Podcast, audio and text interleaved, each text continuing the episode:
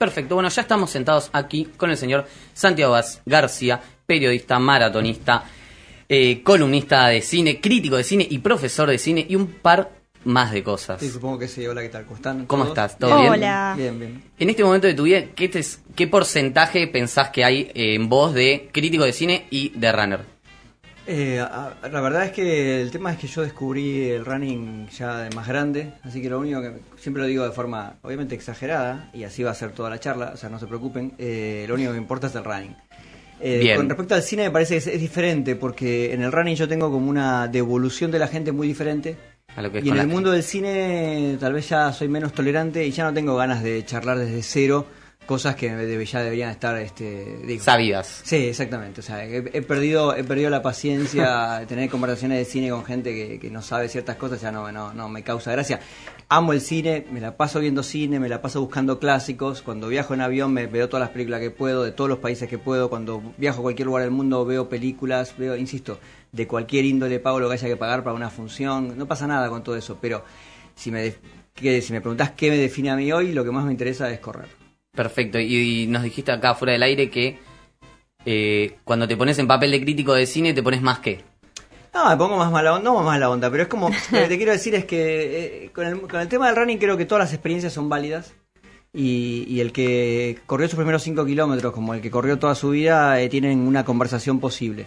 Con el cine también, por supuesto. Lo que pasa es que la sensación que tiene, que tengo yo es que la memoria cinematográfica de la gente es prácticamente nula y con el correr de los años te vas volviendo un poco más viejo y, y más irritable. Más con cascarrabia. Sí, ahora que estábamos a conversar sobre cine, no sé qué, y no conocen absolutamente nada de cine. Entonces es diferente. Porque las opiniones tajantes de cine, yo las respeto cuando estamos hablando con gente que más o menos está intentando entender el cine o lo conoce. Hmm. Con el running no. Con el running hiciste, hoy corrí por primera vez 30 metros, vení, te abrazo, Charlamos. te abrazo, charlamos. O sea, tengo como una actitud diferente. Supongo que, que- ni siquiera hay que analizarlo, está definido por, por, por, por un conocimiento enciclopédico, eh, intelectual diferente y por una experiencia satisfactoria desde el primer minuto que, que, bueno, que así como me cambió la vida a mí, sé que le puede cambiar la vida al que está al lado, este, y nada, pero son las dos cosas. Si me, me escuchás hablar con cinéfilos es una alegría total, no se asusten, ¿eh? no es para que no me hablen de cine ahora, bueno, este, pero... Sí, vamos a tener mucho De hecho, cuidado. vamos a hablar de- sí. aterrando gente por nada, aterrando gente por nada, ¿viste? Diciendo, buen día, vengo a aterrar, o sea, Bueno, sí, Santi, queremos hablar de cine. como- No, no, no, No, no, no, claramente no, no, mira, vine para eso. O sea, si por mí fuera yo hablaría, pero por contrato. este, Claro. No, eh, no, no, pero es eso. eh, eh, sigo dando algunas clases todavía, eh, eh, pero bueno, a mí lo que un poco lo que me pasa con el cine es que siento, más allá del trato puntual con cada persona, esto como te les decía recién, un poco exagerado, la sensación que yo tengo es que no se valora el cine, realmente no se lo valora. Entonces, con una persona que le da lo mismo una película que otra y que, y que va al cine pero no le importa el cine, lo que le importa es estar mandando mensajes de WhatsApp durante la película o, Ay, o dice, no, eh, me da lo mismo una serie que una película. Bueno, no son lo mismo. Entonces, con eso yo puedo charlar, pero no me pidan que la conversación sea en serio, porque si la conversación va a ser en serio, Claro. ahí en el running, los domingos cuando corro, se me acerca uno y dice, che, fui a ver tal película. Y yo digo, bueno, te felicito, hoy es domingo, yo no estoy trabajando. Claro, sí, sí, no. Que fuera de No nos servicio. metamos Estoy en fuera de servicio, sí, esa es una servicio. cosa como muy, muy, muy típica. Este, Te pero pasa bueno. mucho, veo, porque tenés como... Claro, ya se está. ya, ya se ataja de antemano, Sí. pobre. No, lo que pasa que también, mira, hay como varias cosas. Están eh, todo lo que yo he aprendido a lo largo de los años, todo lo que yo he charlado a lo largo de los años, las películas que yo valoro y que busco, y después están los estrenos de cine. El problema son los estrenos de cine. Claro. Porque yo Donde caemos hace- nosotros. Hace dos meses, hace dos Sobre meses. eso vamos a hablar hoy. Entonces vos llegás, entonces yo llego, yo veo, no sé, vamos a, un- vamos a dar el ejemplo de, de estos dos meses. Vas y ves el Guasón, se estrena dos semanas después, y después empieza a caer, caen de a uno diciendo, vi el Guasón. Y no es que, y, y- y es como, bueno, entonces tenés la misma conversación 500 28 mil veces. veces, claro. Entonces, digo, digo, para el, el regalo que les hago como invitado a este programa es contarles cómo es la cocina Claro, sí, sí, de sí, un sí. crítico de cine. Este, pero por otro lado, también es, es creo que si uno no conversa con nadie en las películas, eh, Muere en tu perspectiva. totalmente. Por eso me gustan mucho los clásicos y por eso siempre di clase, porque me gusta ver un clásico y muchas veces lo que hago es, si ustedes se meten en mi página web, leercine.com.ar, van a ver que de repente yo escribo un texto gigante de una película que no vio nadie, que no se consigue prácticamente en ningún lado y escribo una crítica gigante. Hmm. Y la dejo ahí suelta, porque la vi. Dije, volví a ver tal película, ¿a quién se las dejo? Una locura totalmente que demuestra que es todo lo contrario de lo que acabo de decir, o sea... eh, tratar de compartir ese conocimiento, ¿no? Este, eso siempre me gustó. eh, eh, y con el running es igual, o sea, yo esa cosa de predicador la tuve siempre. Claro. Convencer a las personas de las cosas. Con los estrenos es mucho más violento porque la gente la ve, ve las películas en diferentes condiciones. Alguien me dice, no, porque vi el Guasón y la bajé trucha y la verdad que me aburrió. La bajaste trucha, viste un screener de Guasón y te aburrió. O sea, no tenés idea lo que hiciste. Entonces, esas son cosas que... Y en el running team, el rol de, de- de- de malo, también me gusta hacerlo y, y me divierto un poco, un poco con eso. Eh, pero cada película nueva que aparece, yo intento investigar todo lo que puedo. O hago, lo, ahora se estrenó Los Locos Adams, una versión horrible. Y agarré la serie eh, original de la década del 60 y vi eh, 64 capítulos. No, ¿en cuánto tiempo? Una semana. Una semana.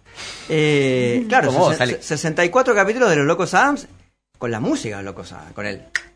Sí, O sí. sea, Para, digo, para. lo- vecinos- Quedás, quedás trastornado y Para. salís por la calle. Y encima me Claro. imagino, me imagino con un volumen fuerte.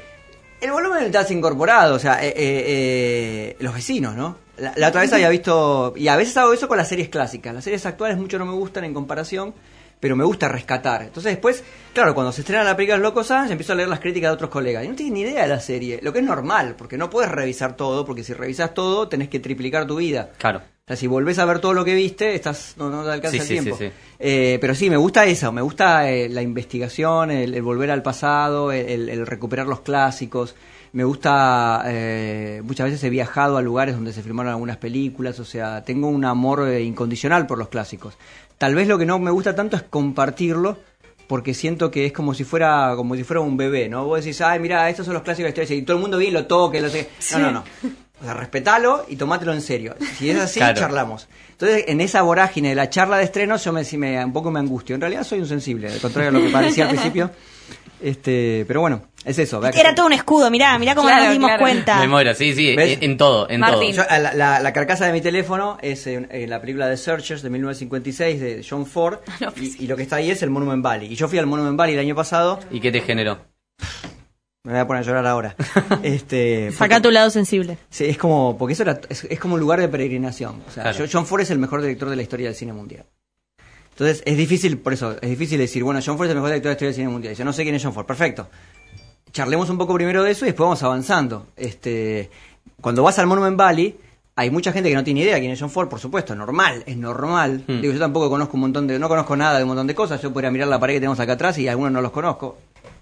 Sí, No, conoces sí, bastante. Sí, los conozco. Este, No lo conozco. Bueno, sí, al Sí. final sí. Sí, o Creo que sí, a en todos. En más, realidad, en realidad, si fueran actuales, no los conocería. Claro. O sea, si, si me decís esos que, hacen, esos que hacen trap y todo eso, no tengo ni idea, los puedo- me los puedo cruzar por la calle sin ningún problema y no los Al conozco. Duki, a vos. ¿What? por ejemplo, este... eh, entonces, nada, eh, eh, cuando fui ahí había mucho cinéfilo también dando vueltas, pero es por una cuestión de... Las películas nos forman. O sea, más allá del gusto cinematográfico, ese es otro debate. Ahora, la- mi formación moral y cívica es cinematográfica. O sea, la filosofía de vida la aprendí con el cine, la aprendí con John Ford, con Howard Hawks. Esas son las personas que a través de sus películas me hicieron reflexionar, a- claro, me formaron. Entonces, yo- por eso yo me tomo en serio el cine. O sea, ¿desde cuándo? ¿Desde cuándo te consideras un cinéfilo? Y yo diría que primero era un TV adicto, en la época que había cuatro canales. Voy a mirar alrededor. ¿Qué mirabas? No, ninguno de nosotros te podemos dar. Cuatro canales, y si, y si eras de la zona sur, te cachabas eh, canal Todos 2. somos de zona sur. Ganabas, eh, bueno, eh, agarrabas, agarrabas cuatro canales. eh, El 7, el 7, el 7, el 9, el 11 y el 13. Y, y agarrabas el canal 2 y vivías en la zona sur de vez en cuando. No era perfecto, pero lo agarrabas. Hmm. Eh, eran todos enlatados. Claro. Eh, Canal 2. Entonces arrancabas a las 3 de la tarde, la televisión me arrancaba a las 3 de la tarde. Yo miro alrededor, ahora me estoy sintiendo, pero. el, opera- el operador me saluda como diciendo, sí, sí, Sí, sí, sí, sí, Muchas gracias. Que, Este, encima no, no escucharon del otro lado lo que dijo, así que estás más este, solo. eh, entonces, este, a las 3 de la tarde empezaban enlatados. Y yo miraba series hasta que se hacía a cierta hora y después estaba un programa que se llamaba, hay un programa que se llama, en Canal 7 que se llamaba Trasnoche Aurora Grundig. Y Trasnoche Aurora Grundig pasaba una película y una serie. Y lo- los fines de semana dos películas y una serie. Y hasta que y yo me quedaba hasta la una y media de la mañana y después, escuchen esto. Yo miraba la tele y de repente terminaba la última serie que solía ser Manix, perdía la noche de los tiempos. Eh, te estoy haciendo caer la audiencia. porque- No, no, no, no, no. Con este grupo de jóvenes, o sea. Eh, Polo Londra. Este, Bien dicho, ahí, conectaste ahí-. Está hablando Pablo. 50 Eh, espectadores. bueno, entonces este terminaba y terminaba. Y hacía Claro. Para igual nosotros vivimos la época de la tele cuando terminaba y hacía ese ruido. Ah, bueno, me alegro. Bueno. Yo, yo lo están poniendo unos sonidos.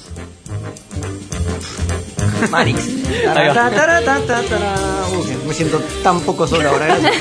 Ah, Ahí va, ahí va, tenés un compañero. Yo ya debería ser operador, no debería estar delante del micrófono porque, este, sí, bueno, digo, y ahí empecé a formarme, pero no tenía idea qué era. Quiero decir, los espectadores miramos películas y series y no, no, no, no las juzgamos moralmente, lo juzgamos como entretenimiento, lo que es normal. Eh, pero a medida que fui creciendo, fui identificándome con ciertos valores y ciertas eh, eh, personalidades y personajes, que eran las películas. Yo pensaba que eran los actores, pero en realidad eran las películas. Y las películas tenían directores y guionistas. Y esos directores, sobre todo, eran los que en realidad tenían una visión del mundo con la que yo me identificaba. Y bueno, cuando crecí, estudié diseño de imagen y sonido y me dediqué a esto, y crítico de cine y todo lo que sea, ahí volví sobre esos personajes, descubrí a otros. Y hoy por hoy los admiro porque me, me formé con ellos. Eh, ahora tengo prejuicios como todo el mundo, pero la verdad es que como el cinéfilo, la definición de cinéfilo es la voracidad. Película checoslovaca de 1932 y después película argentina de seis horas y después Claro. documental no sé qué y después ibas a un sótano en la, en la, en la- en- en el club de cine donde te pasaba una película silente, una película muda y como los intertítulos no estaban subtitulados, un flaco le- los leía y te los decía en voz amor. alta. Eh, eso es la- esa es la cinefilia. No había eh, cable cuando yo me hice cinéfilo, después enseguida llegó. No había VHS cuando yo empecé, o sea, llegó apenas. ¿A qué edad comenzaste a estudiar imagen y sonido? Estudié imagen y sonido cuando terminé el secundario y hice Ah, el CBC, bien. eterno el CBC, este y, Y lo seguís sufriendo. y en la década sí, lo sigo subiendo. y en la década del 90 fue que estudié cine. Ya en ese momento era muy cinéfilo y, había, y empecé a hacer crítica de cine a la- en la misma- al mismo tiempo que empecé a estudiar cine, con lo cual tenía docentes que eran todos cineastas fracasados y yo haciendo crítico de cine. Tuve que moverme con mucha delicadeza en esos años. Este, generalmente los, los, los- Cineasta Me fracasado. preguntaban encanta. que, que- a Me qué te dedicas. No, a nada, estoy No, muy desempleado. atiendo el kiosco de mi Claro. viejo, No, eh. es, es muy- es muy sencillo. Eh, si vos sos un cineasta que triunfa, podés poner un, podés dar cursos. Pero la verdad que tener una cátedra en la universidad es difícil. Porque ¿cómo, ¿cómo lograste eso? Hmm. El cine argentino, yo estoy hablando de la década del 90, o sea que veníamos después de la hiperinflación, con lo cual hubo una generación de cineastas que simplemente terminó su carrera Claro. y no la retomó nunca más. Sí. Este, pero, pero bueno, en aquella época yo me daba cuenta que los docentes no tenían esta mirada que yo tenía del cine y un poco me decepcionaba. Sentía que los críticos de cine tenían una mirada más profunda del cine que los cineastas y yo siempre había pensado que era al revés. Mm. Después con el tiempo descubrí que los cineastas argentinos saben poco de cine, con todo respeto. Algunos, otros saben mucho, ¿sí? Y no importa qué cine hacen, o sea... eh, Tiene alguna cuestión de conocimiento, no de, de- de estilo. no son cinéfilos, o sea, la cultura argentina no es tan cinéfila como la norteamericana o la francesa, o la uruguaya, para ser más, para no ir tan ¿Y en, lejos. y en qué puntos lo notas eso? En que no no puede no se nutren No de- tienen de, tanta diversidad. de la de la moralidad y de los conceptos profundos filosóficos del cine Son Son más, más espectadores. superficiales, decís. se quedan se entran al cine por la literatura entran al cine Claro. por el teatro entran al cine por el psicoanálisis pero no entran al cine por el cine y eso es un poco raro no digo todos es una mezcla también algunos pueden pueden no serlo y, y ser buenos técnicos cuando yo estudiaba montaje yo no pedía que el, el profesor de montaje tú pensara lo mismo que yo del mundo por supuesto, en aquella época igual era muy peleador, discutía los conceptos con todo el mundo, era un imbécil. Este, típico alumno imbécil que interrumpe la clase, o sea, no tanto, pero más de lo que... Que se debería. Mi Como, vergüenza... como profesor, ¿te tocó un alumno como vos? Eh, me tocaron alumnos como yo y me tocaron alumnos malos. Malos en el sentido malvados. Eh, pero bueno, es parte, del es parte del chiste. ¿Y a quién querés más? ¿Al calladito o al que es como vos? Eh, no, más que al, que es, no voy a decir que quiero al que es como yo, a mí me gustaban las interacciones este, positivas. A mí lo que más me gusta como docente, que también fue algo que, siempre me, me fue un premio, es cuando, cuando alguien, hace poco un chico, un, una- un ex alumno mío publicó un libro sobre comedia argentina de la década del 40 y del 50, ¿sí? Eh, y él me dijo, si no hubiera tenido tus clases, nunca hubiera publicado este libro. O sea, y la verdad que esas son las cosas que a mí me dan satisfacción. A mí lo que más me interesa es que eh, la gente descubra esas películas que a mí me cambiaron la vida. Eso es lo que yo quiero. Entonces, cuando yo hablo de John Ford, no es que yo hablo de John Ford porque tengo, porque a mí la John Ford Company me paga. O sea, Claro. Viene el sobre, Ojalá bueno. Pero no. eh, si me lo pagas, lo recibo porque ya lo estoy haciendo. Eh, sino porque yo creo que hay algo, hay una revelación ahí. Entonces, si yo defiendo a Yasuhiro Ozu o a cineastas más actuales, lo hago porque digo, quiero que aprendan esto que yo aprendí porque les va a cambiar la vida. Y en general, cuando me devuelven eso, ¿sí? Me gusta que sean activos, me gusta, me gusta que, me gustaba que me pidieran más, eso por supuesto. Este. Y por supuesto, en una, yo di clases en una escuela de crítica de cine. Había gente muy mala, por supuesto, y era divertido, se ponían picantes. este Pero en general es eso. Y también la interacción. Yo ahora lo único que doy son charlas. O sea, charlas, o sea, mando a grupos privados, a grupos que se reúnen en sus casas, les mando a ver dos películas y las debatimos. Ahí he escuchado cosas que son unas tonterías, pero olímpicas. Pero al mismo tiempo he escuchado otras personas que me hablan de cine y me, me obligan a mí A repensar. A a, repensar. a repensar si lo que yo pensaba estaba equivocado, si era una visión eh, sesgada, que seguro lo es, y pero si además si lo que yo estoy diciendo llega a alguien y no se entiende. Eh, hay un poco de todo. En todos los grupos que tengo, eh, una, esto es una, estamos al aire, ¿no? Sí. Este, ¿Está en- chequeado? En, to- en- en todos los grupos, en todos los grupos que tengo siempre hay un alumno varón que, que quiere saber más que yo. Nunca una alumna mujer. Cuando yo en todos los años que di clase, las, las mujeres preguntan y los hombres afirman. Eh, eh, yo supongo que debe ser algo en el instinto de la especie, cuando éramos una manada y el macho alfa tenía miedo que si preguntaba algo, viste Sí, que no- los hombres no preguntan la piensa mal, dirección, no preguntan claro. dirección los hombres.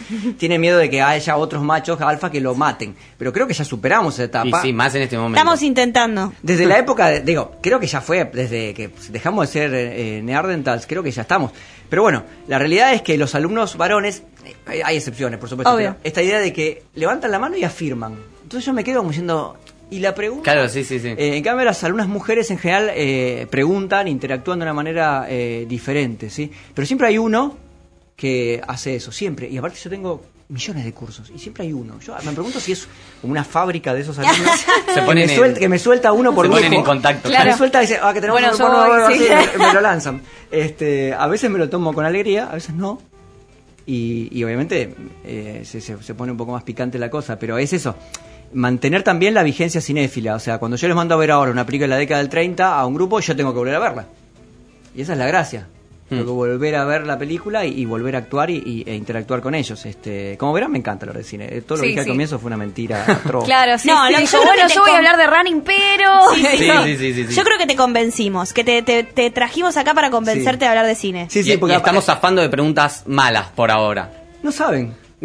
Ah, no, mira, ahí voy a hacer no, una mala una, Así como yo no sé si eh, lo único que he dicho son tonterías, pero pues, Claro, ustedes- cada uno. después reflexionaremos sobre eso. Bueno, Bueno, eh, estamos en noviembre, hicimos en historias de Instagram la pregunta de cuál era para nuestros seguidores la película del año y todos coinciden en el Joker. Ajá. ¿Vos? No. Vos escribiste sobre el Joker. Sí, escribí, la película me gustó. eh, no me parece eso que dice, me parece que tiene un montón de elementos. Me parece que sí hay. Yo siempre digo, cuando yo critico una película, yo no digo que la película está mal hecha, sino que yo lo critico el resultado, no la realización. Es decir, eh, nadie puede decirle a Joaquín Phoenix que se equivocó. Joaquín Phoenix en este momento debe pensar, hice algo perfecto. Y la respuesta es sí, porque la respuesta fue esa. A mí no me convence el tanto todo el tiempo. Pero no creo que se haya equivocado. Simplemente yo juzgo el resultado. ¿Se entiende la diferencia? ¿no? Yo juzgo el resultado no diciendo, ay, che, el que hizo la de Joker es un tarado, es un tarado. Primero, recaudaron millones. Segundo, tienen el beneplácito de la crítica y la gente está enloquecida. Hicieron todo bien. Hmm. Ahora el resultado para mí no es tan bueno como, como, como, como ellos, como yo, como el resto de la gente cree. Esperabas. O la mayoría. Ya saben que cuando las películas pasan una cantidad de espectadores, empieza a llegar el público que no quería verla. Claro. Y Que ahí son cayó todas- por el... Y, y ahí son Claro. todos en contra. Es como Titanic. Y los primeros 3 millones estaban enloquecidos. Los segundos 2 millones diciendo, esto es Titanic. O con Nueve Reinas, o con El secreto de sus Sí. ojos. El que llega, ojo, depende de la película. A veces una película de iraní de 20.000 espectadores, cuando pasa a 60.000 nada más, ni siquiera 100.000. Ya, oh, tanto era porque el- el- la, la, ola nega- la ola positiva tiene un backlash negativo. A mí, eh, Joker me gustó, me parece que tiene algunas limitaciones. Tengo acá, de hecho, una frase de tu nota. Por favor. A ver, para si, a ver si podemos profundizar un A poco. ver si cambió opinión. sobre- No te puede ni mirar, mira, no te puede ni mirar, No Juana. quiero escucharme, quiero escucharme leído, nunca me leí. Dijiste, es despareja e incoherente, Sí. aunque cambia de discurso y finalmente no tiene ninguno. Lo cierto es que logra algunas buenas escenas, filmadas con un estilo clásico y seco, como se filmaba en la época donde transcurre la historia. Perfecto, qué bien que escribí. Dame, No dame que me pongo un arrepentido. 10, dame que No me 10. arrepiento de nada. Eh, sí, que, digamos, a Me interesa la parte de cambia de discurso y finalmente no tiene Sí, ninguno. cambia, cambia de discurso, sí, yo creo que la- las películas, muchas veces las películas industriales cambian de discurso. Yo creo que hay un riesgo en la película, pero eh, hay, hay una cuestión que la película entra y sale de la fascinación por el personaje. Intenta ser sórdida, oscura y, y- y tremenda, y por momentos se vuelve, se, se estetiza para generar esa simpatía que produce una peregrinación a la escalera donde él baila. Hmm. La escalera donde lo baila es una contradicción con el resto del discurso. Vos decís, bueno, pero es la mente del sí, pero es que le queda perfecto el videoclip ahí.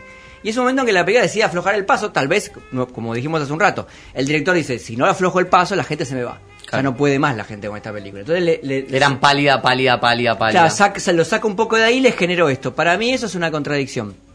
Y no sé realmente qué es lo que quiere decir el mundo. Por momentos parece una película resentida eh, contra, contra, contra la clase alta o contra la clase acomodada. Por momentos parece un perfil psicológico minucioso de un villano, lo que a mí me interesa poco y nada. A mí me gusta más Heath Ledger en la idea de, ¿sabes cómo me hice esas cicatrices? Y miente. Claro. Y nunca sabemos cómo se hizo esas cicatrices. Y como dicen en Batman, el Caballero de la Noche, hay gente que simplemente quiere ver al mundo arder.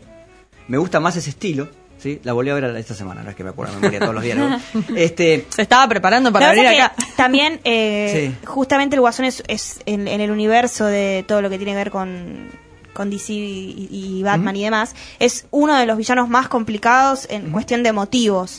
Eh, a mí me, me pasó que me gustó mucho Joker, pero me pasa algo de lo que vos decís, que es eh, esto de cuando la terminé de ver, no entendí a dónde apuntaban, o sea, qué era lo que yo tenía que creer de ese personaje. Si era el final, Sí, sí, digamos, o era lo que transcurrió. Y ahí me generó como una duda que tal vez lo que vos decís con Ledger no pasaba, era simplemente esto de ver el mundo arder y ya. Sí, eh, son diferentes cuestiones, eh, posiciones cinematográficas, pero una, una batallita que yo estuve teniendo estas, estos meses fue recordarles a la gente que la película está muy, muy inspirada en El Rey de la Comedia de Martin Scorsese. Vieron que Martin Scorsese estuvo dando vueltas y hablando de Marvel y todos estos días. Eh, Martin Scorsese, el director de Taxi Driver, el director salvaje de, de- bueno, y ahora de, de Irishman. Martin Scorsese es un director de la década del 70, que es donde transcurre... La película de Joker transcurre en 1981, en una gótica New York, o sea, barra New York, eh, ambigua intencionalmente. Todo indica que es 81 porque van a ver una película, van a ver eh, una película del Zorro que se estrenó en 1981.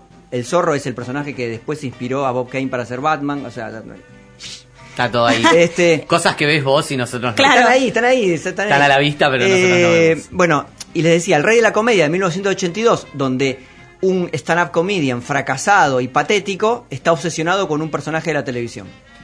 El stand-up comedian lo interpreta Robert De Niro, que acá hace el personaje de la televisión. Claro. O sea, entonces a mí me agarra la obsesión cinéfila yendo... Me pongo en la puerta del cine y digo, escuchen esto, tienen que ver El Rey de la Comedia para terminar de entender dónde se inspira esta película y para explicarles por qué esta película podría haber sido un poco más sólida. También Taxi Driver de, de, de Scorsese es una inspiración para The Joker. Lo bueno es que Todd Phillips, el director, no, no escondió eso. Dijo, estas son las 10 películas que me inspiraron. Y las nombró. La verdad es que es el rey de la comedia, este, versión... Batman. DC sí, versión DC Comics, o sea, una especie de, de universo este, de, de- de los cómics. Me parece que es una película que logró que una perso- las personas que no tienen la más remota idea de lo que es un cómic, solamente lo ven ahí tirado en el kiosco, en- entren.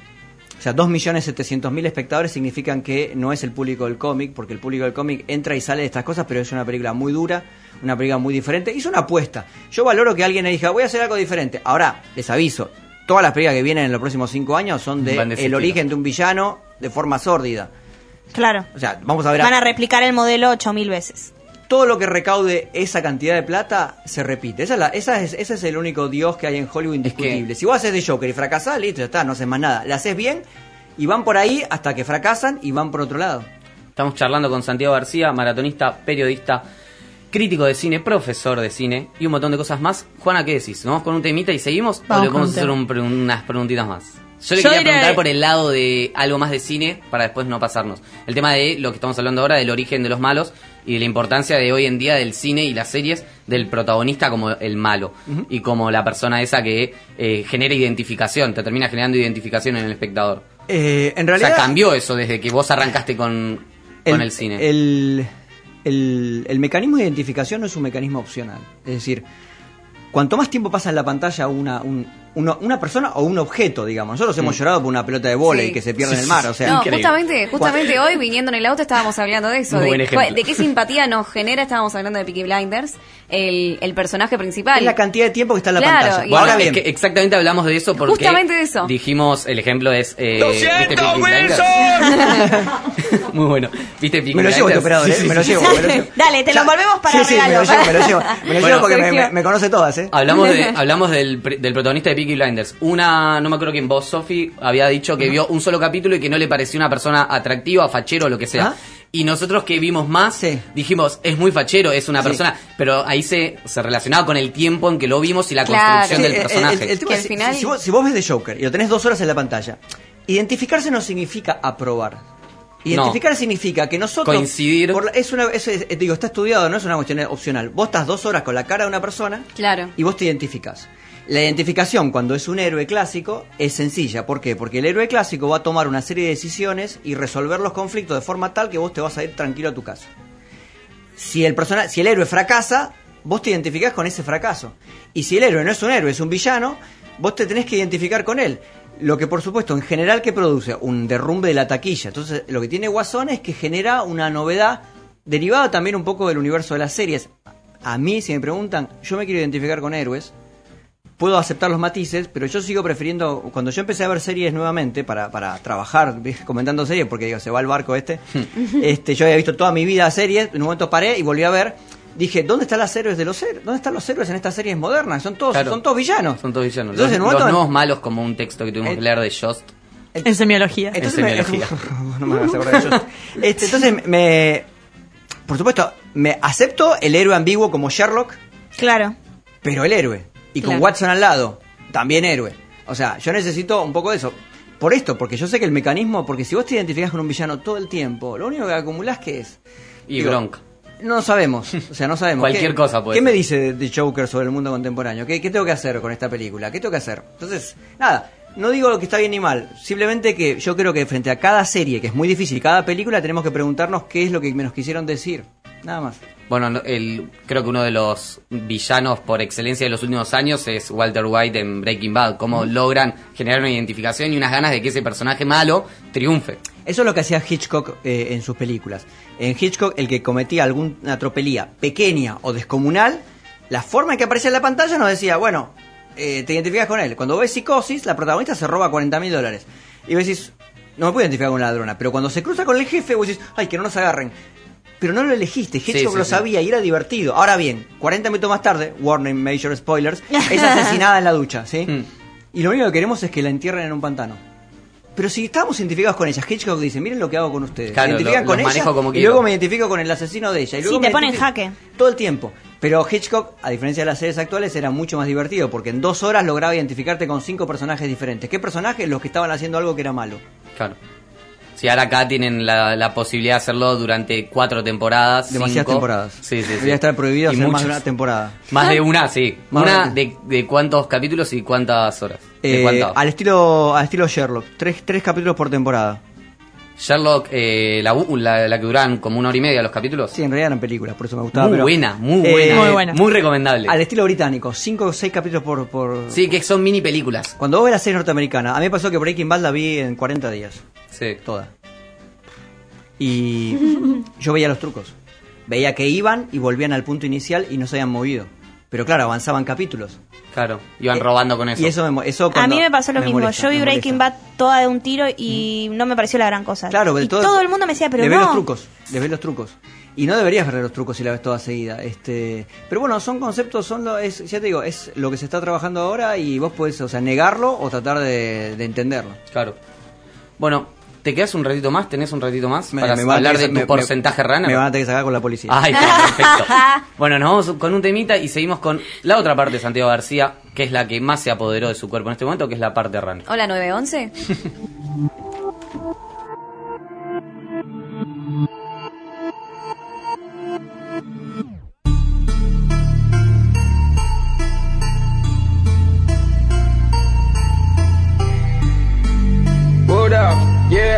Yeah, Ya saben quién soy, yeah, como una cuatro, sé bien dónde estoy. Papi, mi vida con esos toys, díganme dónde voy, voy, voy. Soy del mismo hasta el día de hoy, sigo con mi combo, no cambio mis boys. Tengo la cena abierta, hechos reales de verdad. Usted se equivoca, yo vivo en la boca, la muerte te toca la puerta.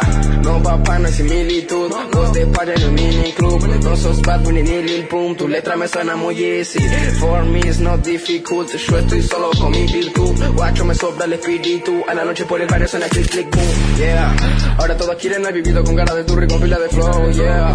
Ahora todos quieren, me tiro mi ropa, mi pelo, mi cadena, you know. No me ven, pero igual estoy ahí. No estoy volviendo, pa' nunca me fui. Soy el que los compra, yo no me vendí. Mi nombre es tu boca, chupe, chupetín. Esto es sencillo, va por mí, no por ellos. Sin ser camello, me pego siendo pillo.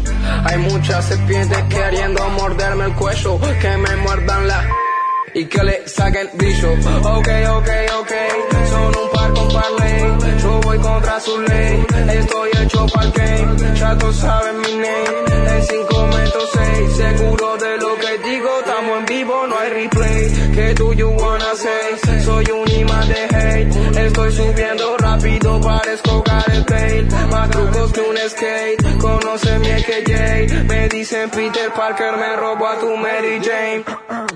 Cuando paso todos se dan la vuelta. Yeah, estoy arriba y ni se dieron cuenta. Yeah, me fui de viaje hasta el 2050 Yeah, te traje la miel, me quedo el papel, me voy por mi piel. Siempre es cierto cuando tiro. No juego, no juegan conmigo. Yeah, si lo quiero lo consigo. Solo me queda mi estilo. Fla, siempre es cierto cuando tiro. No jodan, no jodan conmigo. Yeah, si lo quiero lo consigo. Solo me queda mi fuck Yeah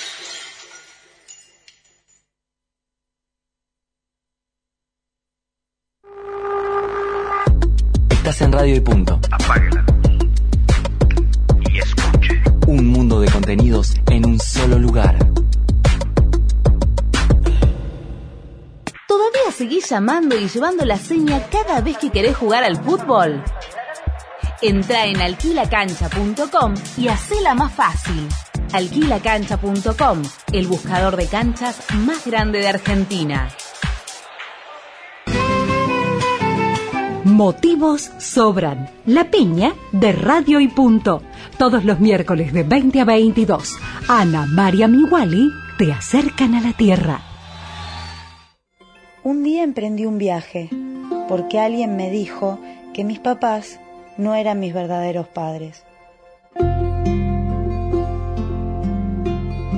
Descubrí que tenía una abuela y fue una sensación increíble. Conocí a Blanca y pudimos darnos ese abrazo que tanto esperamos.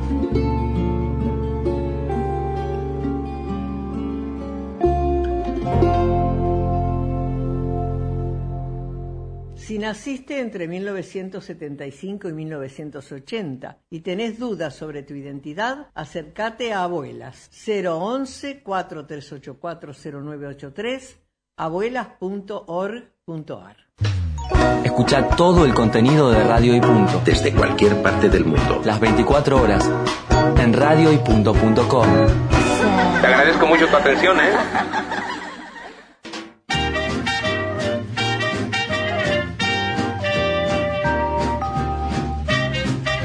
Tercer bloque de este hermoso domingo 17 de noviembre.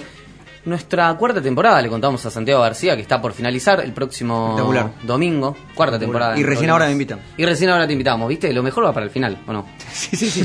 Si yo te dije, da un par de semanas que tengo que descansar la cosa, dice, no, Sí, sí, terminamos, sí. me dice, uy, uy, La uy. semana que viene terminamos, no, Uy, no, ok, bueno, ahora. bueno, les contamos a los que se acaban de sumar que estamos con Santiago García, maratonista, crítico y profesor de cine, periodista y un montón de cosas más. ¿Qué nos quedó, señorita Juana Maldonado, del bloque anterior? Tenemos una especie de juego para eh, el señor Santiago Para García. torturarte, te vamos Sí. a decir la verdad. Eh, si bien es un poco lo, lo que nos dijiste que no estaba tan Ah, de tu palo, eh, sí queremos hablar un poco de los títulos que también nosotros conocemos, porque en definitiva somos también espectadores. Y eh, la idea es que definas las siguientes películas en tres palabras. No sé si voy a cumplir con el ejercicio, pero voy a tratar. Vamos a intentarlo. Vamos a ver entonces. Tres palabras no es Bueno, eh, capaz es- no sé cómo lo tomarás, es medio difícil quizás, pero a ver, estuvimos hablando de El Joker en tres palabras. Bueno, eh, original, sobrevalorada, abrumadora. Wow.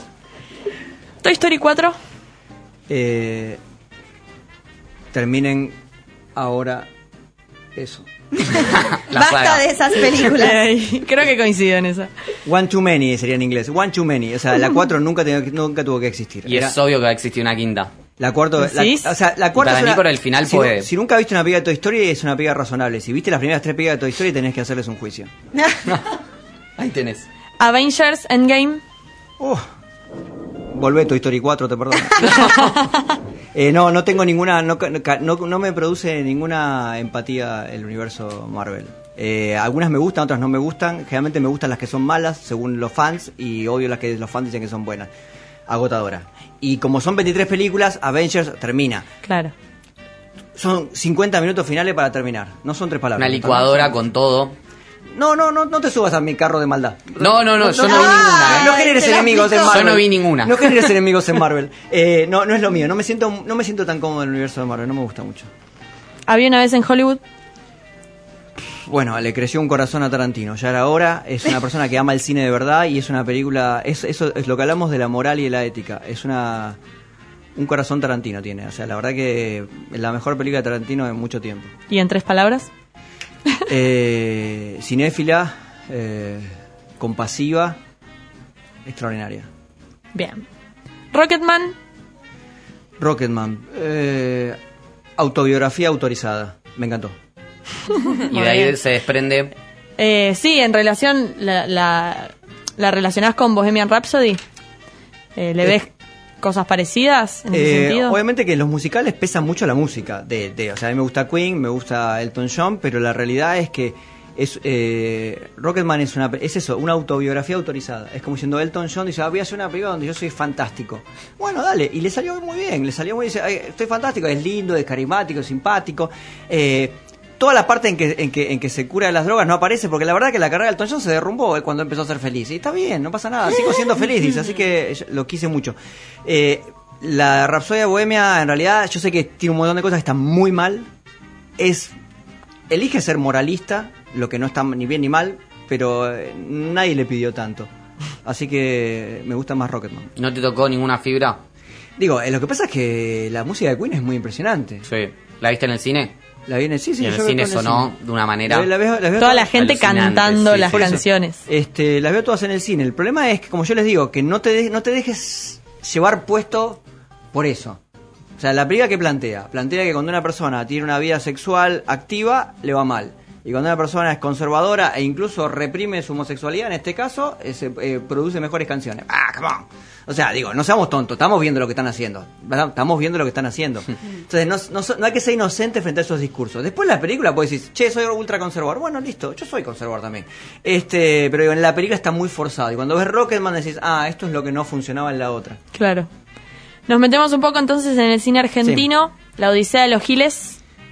Eh, Tres palabras. simple, eh, sencilla. eh, Efectiva.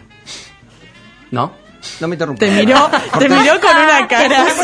¿Por qué me interrumpís? ¿Es el conductor del programa? O sea, Federico. O sea, Tengo, tengo un problema con completar frases. Por No, más no. que no sea ni, ni cerca de, de estar completada. no, quiero decir. eh, Después necesito hacer una captura a esa mirada. Eh. Sí, lo tengo acá, lo tengo acá. bueno, este, a ver, yo trabajo con Federico, eso hay que decirlo, fuera de la radio.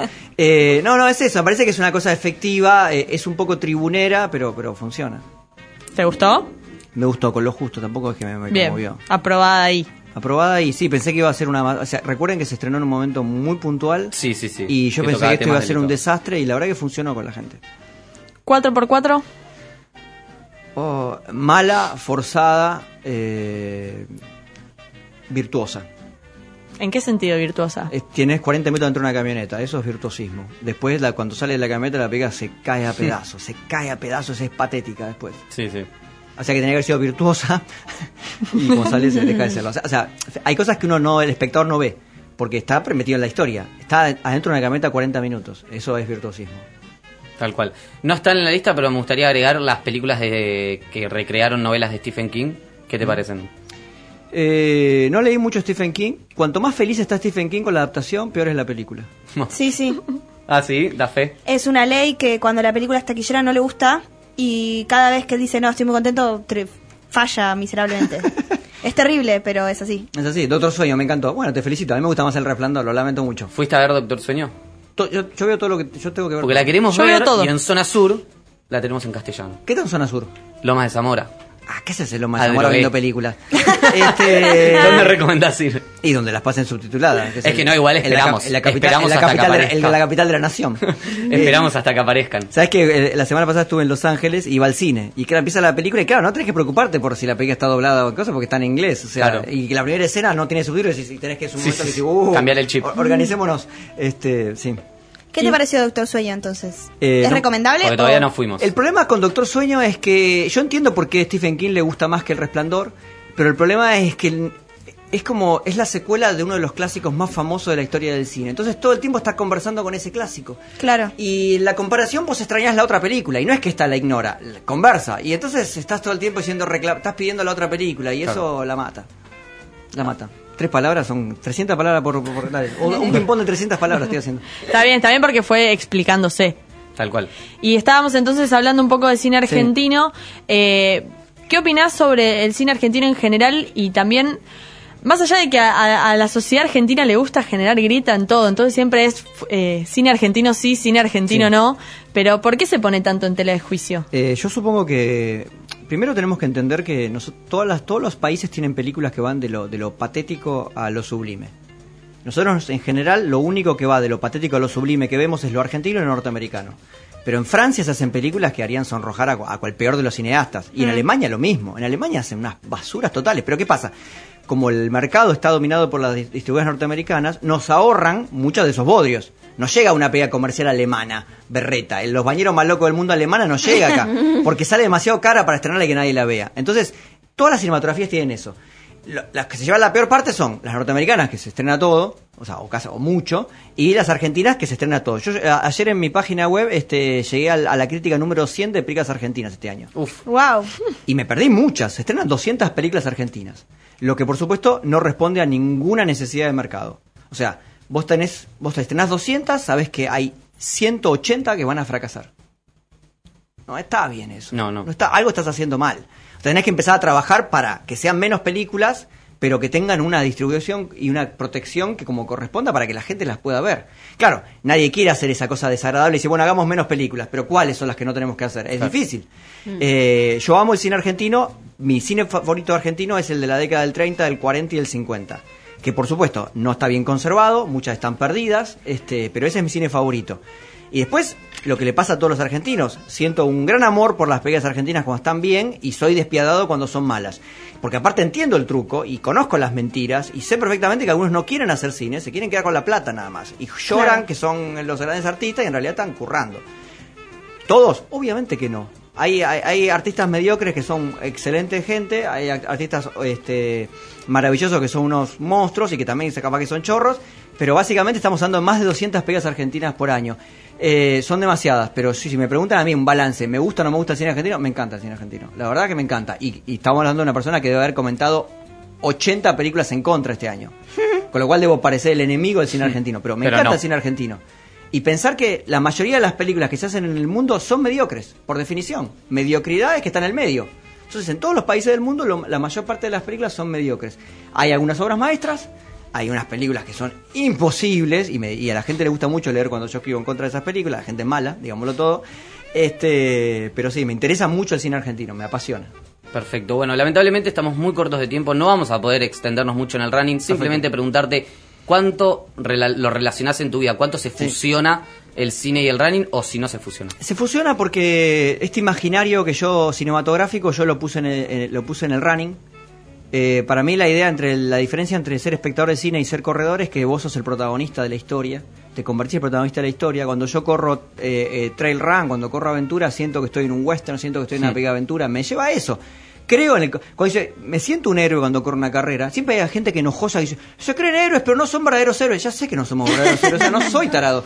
O sea, te- el concepto de lo heroico en el sentido de que fui, alcancé algo que parecía imposible. Y que venís planeando y, Y que venís soñando y que lo lograste. O sea, sí, mi propio héroe y de nadie más, bueno, sí, puede ser eso. O sea, poder cambiar la vida me parece que es, una- es un acto heroico. No es el concepto, de, el, el concepto de héroe de ficción. Es decir, no son los héroes de la vida real, son de ficción. Es decir, son metáforas Hmm. de las conductas humanas. El running es algo muy chiquito. No me molesta usar la palabra héroe para, para las películas, para las, eh, las carreras. Lo uso perfectamente. eh, me interesa el tema y, y eso fue lo trasladé. Y también la idea de eh, la fuerza mental. La fuerza mental que uno ha visto en los héroes de las películas, como también en las novelas, y, y lo, lleva, lo lleva al mundo del running. Sobre todo a los maratones, que es lo más lindo que se ha inventado sobre la faz de la Tierra. Los 42 kilómetros, 195 metros, es la perfección. Que de hecho venís de correr el domingo pasado en... en San Bernardino, California, 40 mi maratón número 23. Re- repetimos, maratón es 42 kilómetros 195 metros. Si no es esa distancia, no es maratón.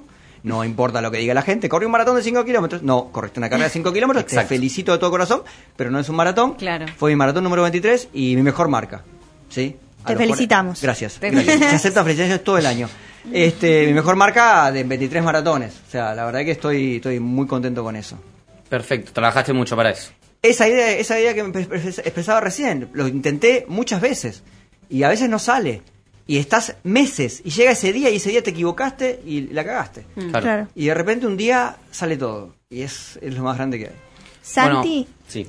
para cerrar, queríamos preguntarte, eh, como el nombre del programa es En Problemas, solemos preguntarle a todos los invitados Sí. en qué situación se encuentran en problemas. Puede ser como vos runner, como vos crítico de cine o como vos en tu vida diaria. Sí, sí, en, en, en- como, como, como maratonista, cuando equivocaste el plan de carrera, hay momentos que estás en problemas. Hay momentos que estás en problemas. O sea, hay una. Y reales. Yo siempre digo, en el maratón, eh, todos los corredores tienen que tener una remera que diga, este, hasta, hasta el kilómetro 30 venía bien.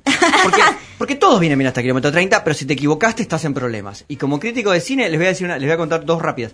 Escribí muy en contra de una película que se llama eh, eh, La forma de las horas. Y destrocé a un actor argentino durante un párrafo como nunca he destrozado. A la mañana siguiente me levanto en Twitter y ese actor me había empezado a seguir en Twitter. No, Este, no, no, no, no. ¿Y qué pasó? Nada, lo bloqueé porque No, no, no, no, nada, lo bloqueé no nada quiero, no quiero interactuar con él, porque aparte no solo diferimos en cuestiones políticas también, pero no, no es así el juego. El juego es que cuando te, lo, cuando te elogia te la bancás y cuando te critico te la bancás, porque cuando te elogia después lo retuitean y comparten y son todos felices. Y, y al otro día escribí en contra de otra película, el pri- primer actor es Jean-Pierre Noël, quiero decirlo ahora porque capaz que parece que estoy esquivando el bulto. Solamente estoy esquivándolo a él y que no me pegue.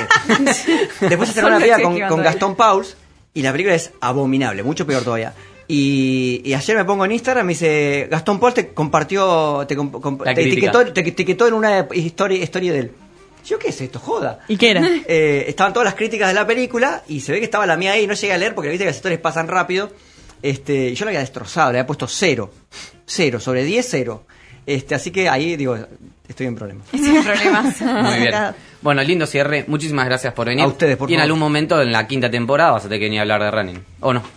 Por Sí. ahí más de cine. Sí, sí, los voy a obligar. Ahí va. Perfecto. Bueno, nos vamos con un temita. Elegido por el señor Sergio Chenery, si no me equivoco. Y seguimos con más en problemas.